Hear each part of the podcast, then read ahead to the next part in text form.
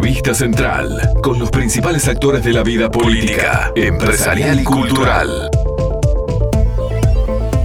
Sabe que lo estaba leyendo acá mientras lo escucho a usted atentamente y ya le digo que me eriza la piel conocer detalles del caso. Vamos a estar nosotros hablando con Graciela Gatti. Se la, se la presento de esta manera. Ministra del Tribunal de Apelaciones, eh, presidenta de la Asociación de Magistrados, o sea, del, del gremio de los jueces de Uruguay, pero además ella integra el Tribunal Internacional de la Haya. Mire esto, el 6 de abril de 1994, 6 de abril del 94, vamos a ubicarnos en escena, esto es, es ahora, ¿no? Como quien dice. La muerte del presidente de Ruanda, Juvenal Avillarimana, a, ¿está bien? Avillarimana, da comienzo, a partir de la muerte de este hombre en Ruanda, allí comienzan semanas de intensas masacres. Se estima que un millón de personas fueron asesinadas en lo que se conoce como el genocidio de Ruanda y alrededor de 200.000 mujeres fueron violadas. Felicien Kabuga, registren este nombre. Sí, porque es el principal implicado. Exactamente. Si el presidente que yo le dije estaba muerto. Este, Felicien Kabuga, es un empresario de la etnia Hutu, está acusado de genocidio, incitación directa y pública a cometer genocidio, conspiración para cometer genocidio y persecución por motivos políticos, exterminio y asesinato como crímenes de lesa humanidad cometidos en Ruanda en 1994. La acusación afirma que entre el 6 de abril del 94 y el 17 de julio de ese año se produjo un genocidio contra el grupo étnico Tutsi en Ruanda y que en toda Ruanda hubo ataques generalizados y o sistemáticos contra la población civil basados en la identificación étnica Tutsi y o políticas afines. La acusación fue presentada el 14 de abril del año 2011 y fue actualizada recién ahora en el año 2021.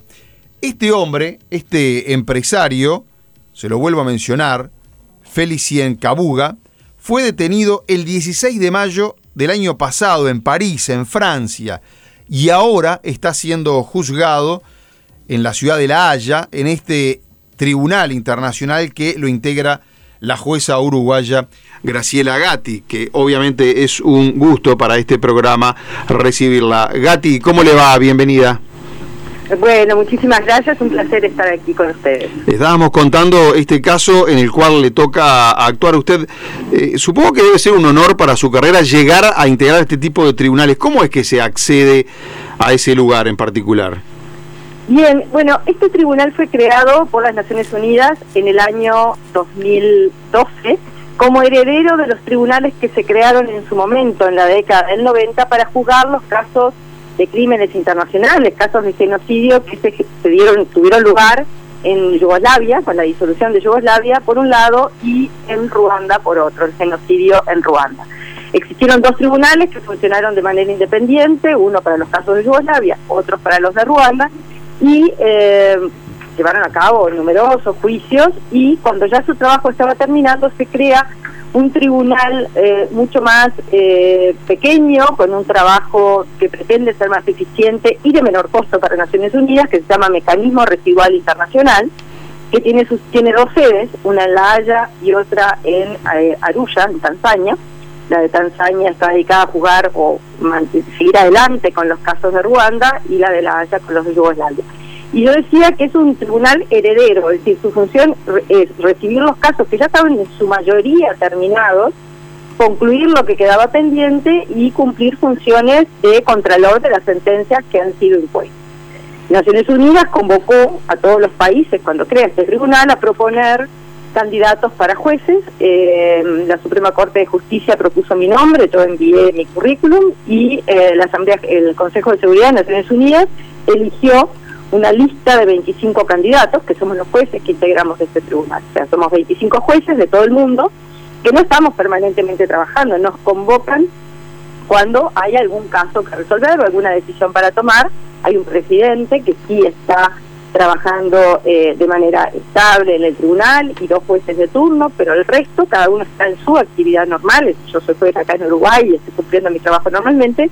Y cuando se requiere mi participación en algún caso, me convoca. Y ahora, en este caso en particular, el de Felicien Cabuga, este hombre acusado de, genocidio, lo que yo estaba contando, ¿en qué, ¿en qué etapa estamos? Él está preso. Él está preso, fue detenido después de, dos, más de dos décadas de, estar huyendo de la justicia, porque estaba requerido desde que finalizó el genocidio en el año 94. Eh, fue detenido en París. Eh, se tramitó eh, la extradición hacia el tribunal, debió ser extraditado a la sede de Arusha en Tanzania, pero por razones de salud, es una persona de 84 años con problemas de salud y además en plena pandemia optó por hacer un traslado que significara menos riesgo para, para, para menos riesgo de vida y por tanto se lo trasladó a la Haya. Estamos en la etapa preliminar del juicio, en todo lo que se conoce como etapa preparatoria del juicio, ya hay todo un cronograma de trabajo, Fiscalía ya presentó su acusación y está trabajando en eh, el, armado de sus pruebas, y es un caso Fiscalía ya lo tiene claramente investigado desde hace mucho tiempo, tiene que armar la prueba para ser presentada en el juicio, hacer lo que se denomina el discovery, que es compartir la prueba que va a presentar con la defensa, eh, luego todo esto va a tener que ser presentado al tribunal para ver qué pruebas se admiten y cuáles no y de qué manera. Estamos en toda esa etapa y a su vez con una etapa que en este caso es extra, no necesariamente tiene por qué suceder, que tiene que ver con el estado de salud de Cristian Cabuga porque su defensa alega está alegando dos circunstancias que tienen directa incidencia de juicio. Por un lado, que eh, alega que no está en condiciones de ser sometido a juicio por precisamente eh, su edad y su condición eh, física que no estaría con la lucidez necesaria para poder defenderse y es un derecho de todo imputado poder participar de su juicio y colaborar con la defensa, tiene que poder entender los cargos.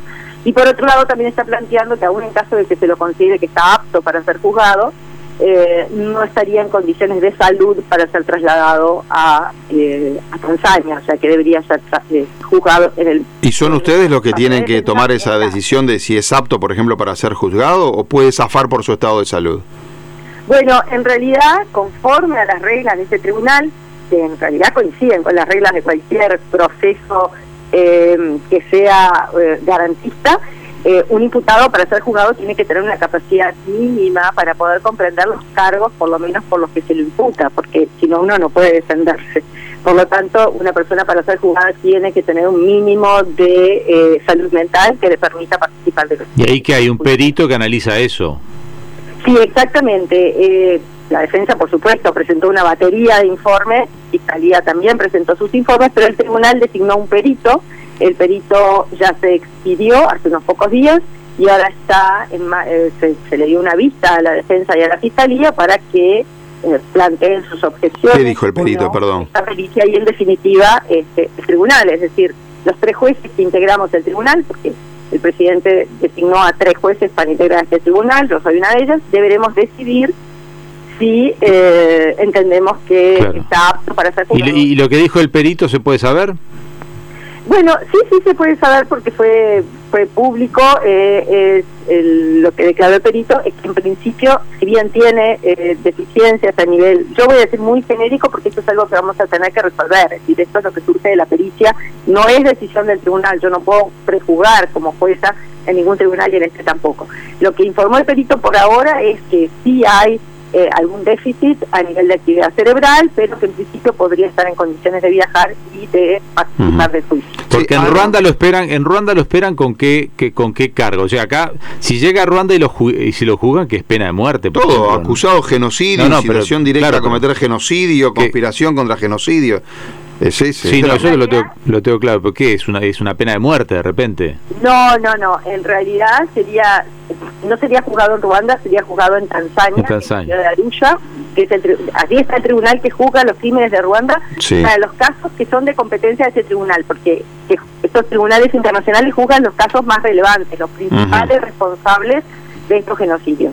Los, los cargos eh, menores son juzgados por cada uno de los países involucrados, es decir, ha habido juicios por el genocidio en Ruanda, ha habido juicios por el genocidio en, en, la ex Yugoslavia, también en, en, los actuales territorios, en Croacia, en Serbia, etc. Pero En el caso particular de Cabuga sería juzgado en Arusha, Tanzania. La pena máxima que prevén eh, que se prevé para estos tribunales es la cadena perpetua. Ajá. ¿Y hasta qué Y punto además- llega hasta qué punto llega este tribunal de la Haya? Es decir, eh, supongamos que el perito les dio esta información y ustedes dicen si es apto para ser trasladado a Tanzania. ¿Ahí termina la actividad de este tribunal o el- este tribunal sigue?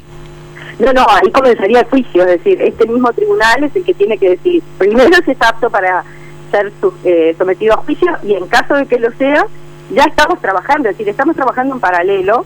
Por un lado, estamos trabajando en este aspecto de determinar si puede estar sujeto a juicio, pero por otro lado, el tribunal está trabajando en organizar el juicio. Ya hemos tenido eh, una audiencia no hace tanto en La Haya, hace poco menos de un mes, donde precisamente uno de los puntos fue ver el tema salud, pero otro fue comenzar a organizar el juicio.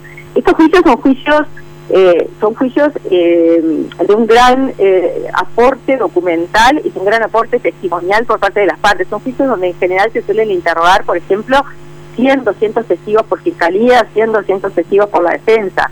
Son juicios que demoran entre un año y un año y medio de actividad continua en tribunal. O sea que hay que or- organizar toda esa actividad para que se pueda cumplir en tiempo y forma. Claro, el asunto es que este hombre también tiene 88 años, Graciela, habías dicho.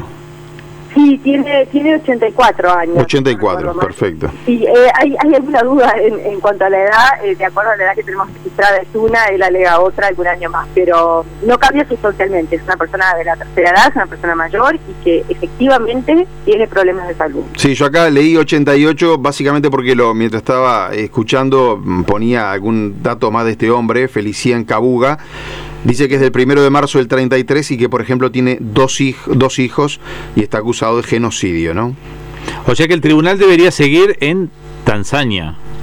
El tribunal debería, si, si las circunstancias fueran normales y no estuvieran los problemas de salud y la pandemia, que también tienen incidencia, porque una persona de esta edad, pensar en trasladarla, es decir, el tribunal, desde el momento que tiene que juzgar a alguien, es responsable de, de, de, la- de preservar la integridad física de esta persona. Una cosa es juzgarla y otra es someterla a un riesgo mayor tomando en cuenta, por ejemplo, la situación de pandemia. Entonces, es, un elemento que también tenemos que considerar, que están dadas las condiciones, porque la defensa también lo ha planteado, que están dadas las condiciones para que esta persona sea trasladada a eh, Tanzania para ser juzgada, teniendo en cuenta la edad y su estado de salud, que más allá de su estado mental, tiene problemas de salud propios de la edad, ¿verdad? Este, y por lo tanto, eso complica también. Tanzania además tuvo un- una, una gestión de la pandemia bastante complicada porque el anterior presidente, eh, por actos oficiales, es decir, negaba la existencia del coronavirus, por lo tanto no se habían adoptado ningún tipo de medida de precaución, ni había un plan para eh, salvaguardar la salud de la población, por lo tanto también es un panorama complejo en ese sentido. Ahora, la presidenta actual eh, variado el rumbo en esto, por lo tanto eso ya es aparentemente un problema menos, por lo menos. Muy bien. Cerramos por aquí esta historia. Como siempre, Sí. este, hay algunos temas de estricta actualidad que, aprovechando la llamada, tenemos que, que preguntarlos. Uno de ellos, este, como presidenta de la Asociación de Magistrados y, y como ministra del Tribunal de Apelaciones, ¿cómo fue el retorno ayer en donde los funcionarios habían decidido un paro? ¿Cómo está trabajando la justicia? ¿Qué podemos decir de cómo está trabajando la justicia hoy, mañana, pasado? ¿Estamos ya en etapa de presencialidad normal? Bueno, la Corte dispuso que se vuelve a la actividad normal, por lo tanto, eso es lo que debería suceder. Ayer, el primer día después de la feria, en un periodo eh, raro, porque el 5 de julio eh, tradicionalmente es un día de feria, pero ayer era el día que se levantaba la feria, un día de paro, cuando hay paro de funcionarios, este, obviamente el funcionamiento se complica. Esperemos que hoy el funcionamiento sea normal. Es decir, yo trabajo en un tribunal, a nivel de tribunales el trabajo es bastante más normal porque es un trabajo más a distancia, pero claro, los juzgados de primera instancia la ausencia de funcionarios complica, sin ninguna duda. ¿Y qué tanto atrasó la pandemia todo lo que significa lo- lo- los primeros fallos, o sea, lo que es el, el del juez, y qué tanto atrasó lo de los tribunales de apelaciones? ¿Cómo estamos con respecto a eso? Porque si lo comparamos con medicina, eh, el ministro dijo tenemos 30.000 operaciones pendientes. En, en- en la justicia, ¿cómo estamos? No tengo números en realidad porque la Corte los está relevando, desde la asociación se los hemos pedido y nos informaron que estaban actualizando la información y la estaban profundizando, así que en realidad estamos esperando ansiosamente esos mismos números. Eh, las decisiones, tanto de la Suprema Corte de Justicia por vía acordada como lo que estableció la ley que prohibió la feria sanitaria extraordinaria, establecen que debía cumplirse todas aquellas actividades que eran urgentes e impostergables, como ser medidas cautelares, procesos penales cuando había detenidos, procesos de violencia de género, procesos de adolescentes infractores y todas aquellas actividades que se pudieran cumplir a distancia. Por lo tanto, es claro que muchos juicios quedaron detenidos. Es decir, muchas audiencias no se pudieron cumplir y esto va a tener que ser reagendado y por lo tanto eh, todo esto va a repercutir en el volumen de trabajo que habrá que hacer de aquí en adelante. Claro, bueno, seguramente sin, sin números a la vista debe haber miles de trámites que se atrasaron, ¿no? Es lógico, en la pandemia, trabajando a media máquina, cualquier poder del Estado este, se habría hablado de, incluso en los tribunales de, los tribunales no, los, los juzgados de familias, ahí había miles y miles también con todos los problemas que eso trae aparejado. Eh, Graciela Gatti, muchísimas gracias por habernos atendido esta mañana.